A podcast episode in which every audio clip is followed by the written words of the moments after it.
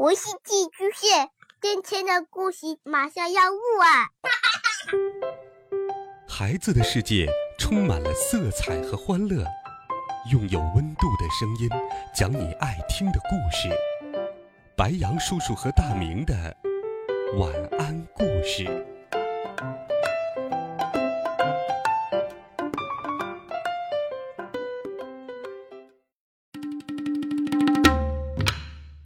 小朋友们、同学们，大家好，欢迎收听白杨叔叔讲故事。今天，白杨叔叔继续给你们准备了好听的《怪杰佐罗利》系列故事。上一回我们讲到，怪杰佐罗利、伊猪猪和鲁猪猪在吃呼噜噜糖果公司的呼噜噜冰棍的时候中了大奖。就在他们以为能够顺利领取一辆赛车的时候，呼噜噜总经理却告诉他们，他们只是获得了一次参加四驱车比赛的资格，只有获得胜利才能够赢得奖品。离开了噗噜噜糖果公司，佐罗利、伊猪猪和鲁猪猪遇到了原先是海盗的派尔。这一集里。他们会改装出一个什么样的四驱车呢？我们继续来听《怪杰佐罗利之疯狂的赛车》中。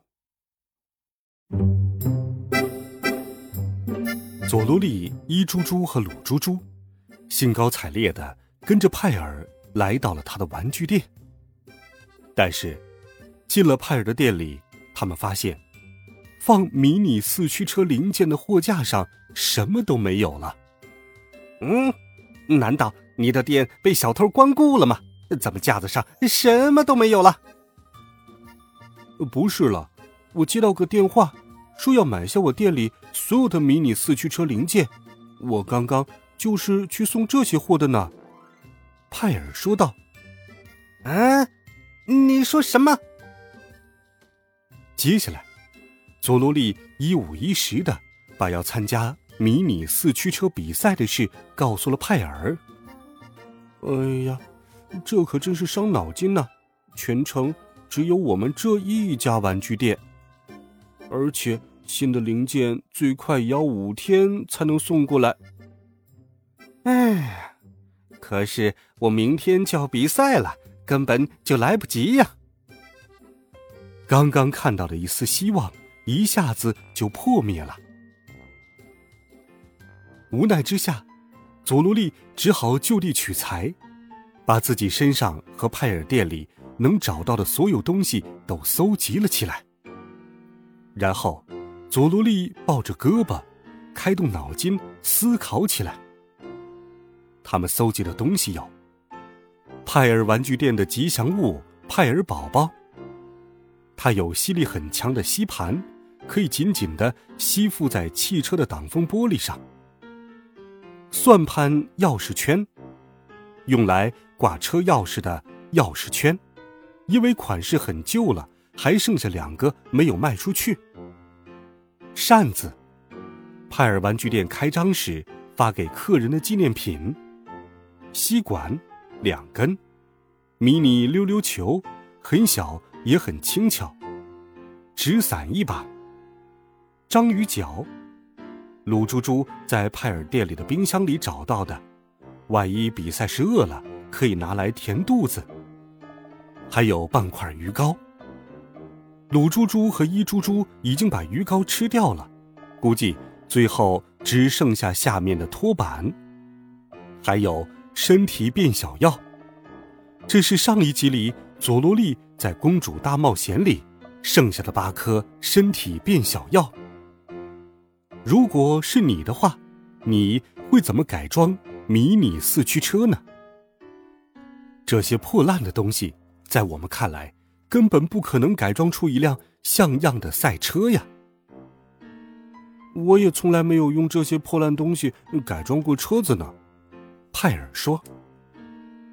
不过，佐罗利并不打算放弃比赛，他决定尽力而为，或许尚有一丝。胜利的希望。派尔对玩具车很在行，佐罗利仔细的听取他的意见，开始动手改装起迷你四驱车来。就这样，派尔玩具店整夜灯火通明，佐罗利他们一直忙到天色大亮。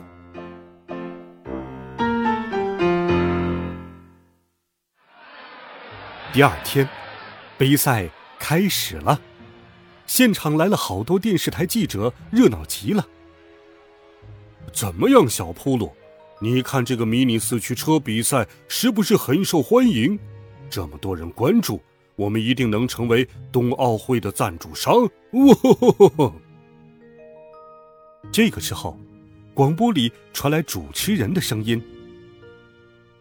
比赛即将开始，请各队将车子放在起点上。”普鲁鲁总经理的车子和佐罗利的车子都放在了起点上。观众看到佐罗利的车，忍不住窃窃私语，议论纷纷：“那是什么玩意儿啊？好丑啊！”佐罗利款迷你四驱车。佐罗利款四驱车的前杠是放鱼糕的托板，另外用空纸盒做成的小纸伞也被绑在了上面。同时，两边用吸管做了风管，可以在一定程度上减少风的阻力。中间位置用了纸扇，难道中途是用来加油打气的吗？迷你溜溜球装在了后面，难道是备胎吗？左右托板重量不一样，所以留了小块鱼膏以取得平衡。为了让车子变轻。本想给车体做镂空处理，却差一点就把车子给毁掉了。所以他们的车子上还留下一个难看的洞。左右两侧各有一个算盘、钥匙圈挂件这种车子怎么能参加比赛呀？观众们纷纷收拾东西，准备回家，不想再看了。这场比赛关系到我们公司的命运，如果冷场了，可就不妙了。噗噜噜总经理紧张的手心直冒汗。就在这时，佐罗利冲出来对大家说：“各位，各位，请稍等一下，且听我说两句。我佐罗利也不认为这样的车子能赢得比赛，所以我有一个建议。”这是可以让身体变小的药，这里还剩八颗。有两个车队分别派出两名代表吃下这种药，让身体变小，然后驾驶迷你四驱车进行比赛。大家觉得怎么样呢？我佐罗利对自己的开车技术超有信心，即使是这种破车，我也肯定能赢。大家等着瞧吧。听到佐罗利的惊人提议后，观众全都发出了惊叫声。呜！可以说，在迷你四驱车的赛车史上，这可是第一次有赛车手坐进车子里来参加比赛呀！哇，太棒了，肯定非常精彩。比赛现场又变得热闹无比。看到眼前的情景，噗噜噜总经理已经无法拒绝了。就这样，他们吃下了身体变小药。佐罗利队的参赛成员是佐罗利和伊猪猪，普鲁鲁队的参赛成员是普鲁鲁和小扑噜。每个人都分到了两颗身体变小药，他们把药放到了嘴里。他们等身体变小后，分别坐上了各自的迷你四驱车。久等了，久等了。比赛终于要开始了，主持人又进入到了兴奋的状态。鲁猪猪充当了发令枪手，预备，砰！枪响之后，普鲁鲁队的车一下子就冲了出去，嗯，只留下一阵尾烟给佐罗利。嗯，这也太快了吧！他们要战胜的第一道难关就是骆驼山。必须一口气越过两座陡峭的高峰。当佐罗利的车子好不容易抵达山脚时，噗噜噜的车子已经飞快地越过了一座山峰。呵呵，先把速度放慢一点，要是赢得太快了，就不好玩了。噗噜噜总经理说：“噗噜噜总经理，看来咱们赢定了。”当佐罗利的车子来到第一座山峰的峰顶时，他立刻加足了马力。一猪猪，准备好，全速前进！边说话，佐罗利边取出了纸伞，并且把纸伞打开。一猪猪则拿起装在车子后方的扇子，啪嗒啪嗒用力扇了起来。